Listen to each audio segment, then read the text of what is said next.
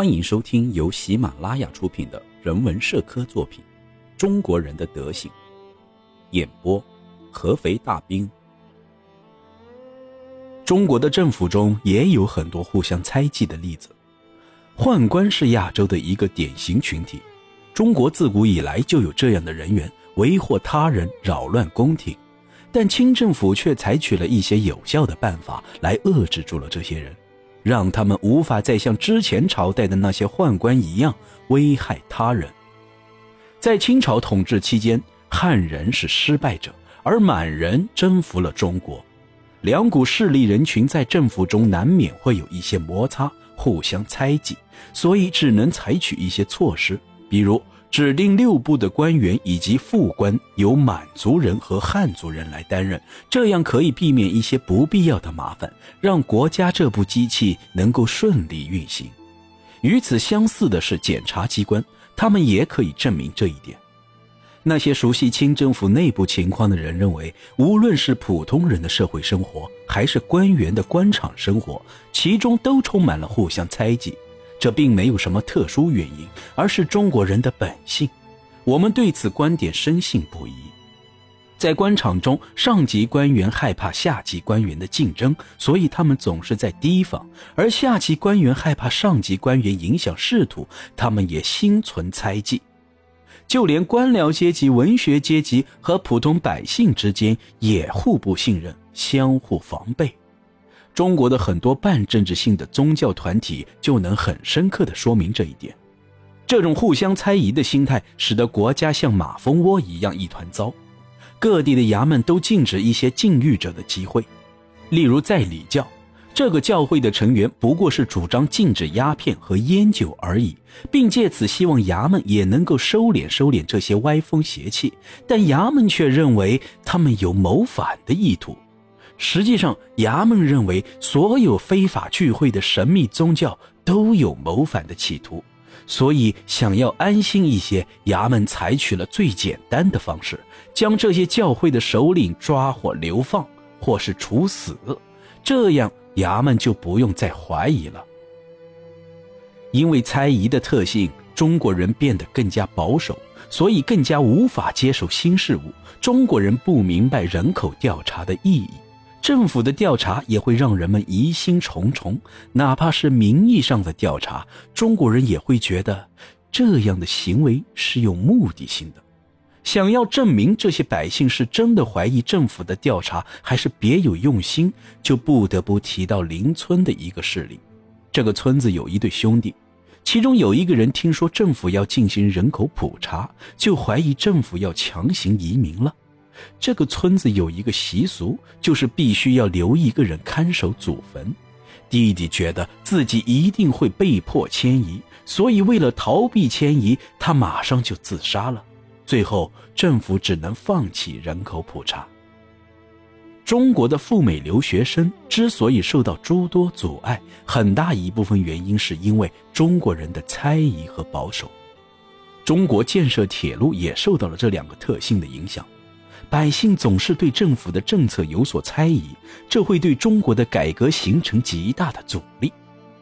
三十多年前，有个人曾向中国的一位有名的政治家提出了改善钱币的重要性，而政治家听后说：“中国的钱币绝不容更改，如果进行货币改革，百姓会认为政府想要从中牟利。”而事实上，中国的现状的确如此。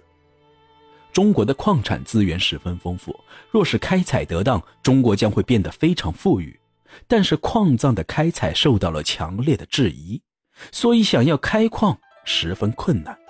中国人认为地下有龙脉存在，而官家和商户都会在政府拨的公款中抽取利润，最后开矿行动连一步也无法迈出。新事物的引进会让人民生活得更好，这是显而易见的。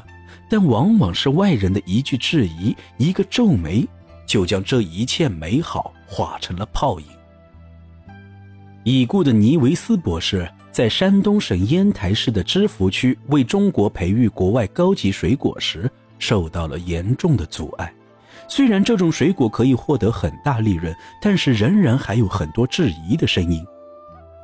尼维斯博士每当有一点进展，都要尽力平复周围人的猜疑。要换做一个没有耐心的人，早就放弃了。想要让这些质疑的声音消失，就一定要让这些人看到效益。当年，中国海关曾经对蚕农和茶农进行过一系列的调查，但是被这群人严重的怀疑了动机。这些人并不相信此次调查只是为了增加产量和收益，而是为了增税。中国的这种怀疑态度，用荷兰的谚语来形容最恰当不过了，那就是“狐狸钻进鹅圈”。问候了一句早安。说了这么多，我想我们有必要谈一谈中国人的怀疑性格同外国人之间的关系。中国人对外国人十分不信任，这在之前已经提到过。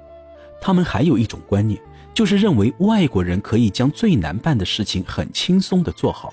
若是外国人散步时突然去了一个自己平时很少去的地方，中国人就会觉得这个外国人可能在看此处的风水。当这个外国人看着一条河的时候，中国人就会怀疑，也许河底有金子。中国人认为外国人的眼睛能够穿透地面看到地底的财宝。若是一个外国人在救济灾民，那中国人就会觉得，也许他想要掳走这群灾民去做苦工。外国人不能上中国的城墙，就是因为中国人的风水理论。外国人在中国建造的建筑物高度有着明确的限制，就像是国家的国境线一样。看起来中国人非常欠缺自然统一的观念。贝德路先生在提到四川某山区时说道：“罂粟花茂盛的地方，地底一定有丰富的煤矿。”这是个非常睿智的观念。美国的庞培勒教授说。曾经有一位北京的高官也如此说过，并且将这句话当作反对开采煤矿过快的根据。清朝政治家文祥先生曾读过美国传教士丁伟良博士的《天道溯源》一书，他认为书中的科学部分他是可以接受的，但地球围绕太阳转的这种宗教理论是他所不能认同的。越来越多的外国人进入中国，这已经超出了中国人目前能够接受的范围。里希霍芬男爵曾经骑着马在田野乡间游历，在四川人眼中，这种漫无目的的行为简直就是个亡命之徒才会做的。虽然随着外国人的增多，中国人对外国人也已经非常了解，但他们在刚刚接触外国人时，会觉得有一种说不出的恐惧感。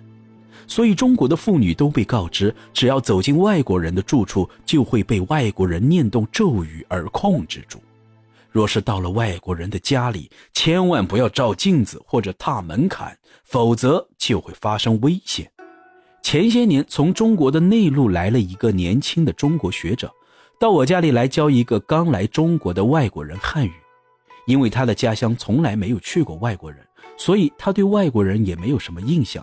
沟通起来显得有些困难，最后这个学者在那人家中住了几个星期，推说自己的母亲需要照顾，就回乡了。临走之前，他曾经向我保证在某一天会回来，可是到现在也没见到这位学者的影子。在我朋友家住的这段期间，这个聪明的学者从来没有吃过或是喝过什么，生怕吞进什么迷魂药。有一次，这个学者想要给他母亲写一封家书，一个老师出于好意给了他一封外国信封，并告诉他只要舔湿就可以封口，非常方便。结果他变得非常紧张，推说自己不擅长做这个，将手中的麻烦推给了那个送给他信封的老师。中国人不接受由外国人印刷的中国书籍，他们认为书上有毒。而且这毒就像是小说中大名鼎鼎的蒙汗药，实际上那不过是油墨的味道罢了。甚至有人传言，谁读了外国人印刷的书，就会变成外国人的奴隶。造成这些现象的原因仍然是猜疑。我们曾听说有一位小伙子非常与众不同。他读过一本印刷册子，不过仅仅看了个开头就害怕的扔了，还和自己的朋友说，若是有人读了这本书后说谎，以后就会下地狱。有些时候，宗教赠送的刊物并不会有人接受。这并不是因为人们抵触书中的内容，而是中国人普遍认为送书者会以送书的名义对其进行敲诈。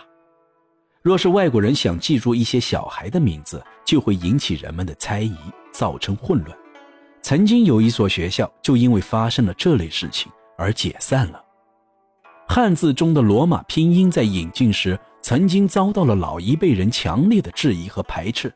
这些老一辈认为汉字非常完美，对后代也有好处，而杨老师教的字，家里人全都看不懂，连祖宗都不知道这些是谁的。外国人不管发明什么，都一定不如汉字优秀。不管外国人有什么想法。都会被驳回，不管外国人做什么，都会被排斥。原因很简单，就是因为这些东西是外国人的。中国人的这种顺而不从的性格，会让你的中国朋友用最温柔和最坚决的话告诉你，你的提议令他非常赞同，但是你的提议他并不准备接受。外国人会把讽刺当作武器，而中国人不会。外国人不会按照自己的愿望或者需求来以不同的情绪对待中国人。有一个外国人，他对仆人犯的错表示非常生气，于是用英语说了那位仆人一句“骗子”。仆人就问了一位英语很好的夫人这句话的意思是什么。当他明白英文表达的意思时，这位仆人说自己的心受到了严重的创伤。有些中国官员曾读过罗伯丹所译的《伊索寓言》，结果和这位仆人一样受到了打击。他们想到了那些会说话的老虎、狐狸、鹅和狮子背后隐藏的意义，于是他们将这类书查禁，以防后患。本集内容演播完毕，感谢您的收听。如果您有任何想说的话，欢迎在评论区留言。我会在第一时间与您回复。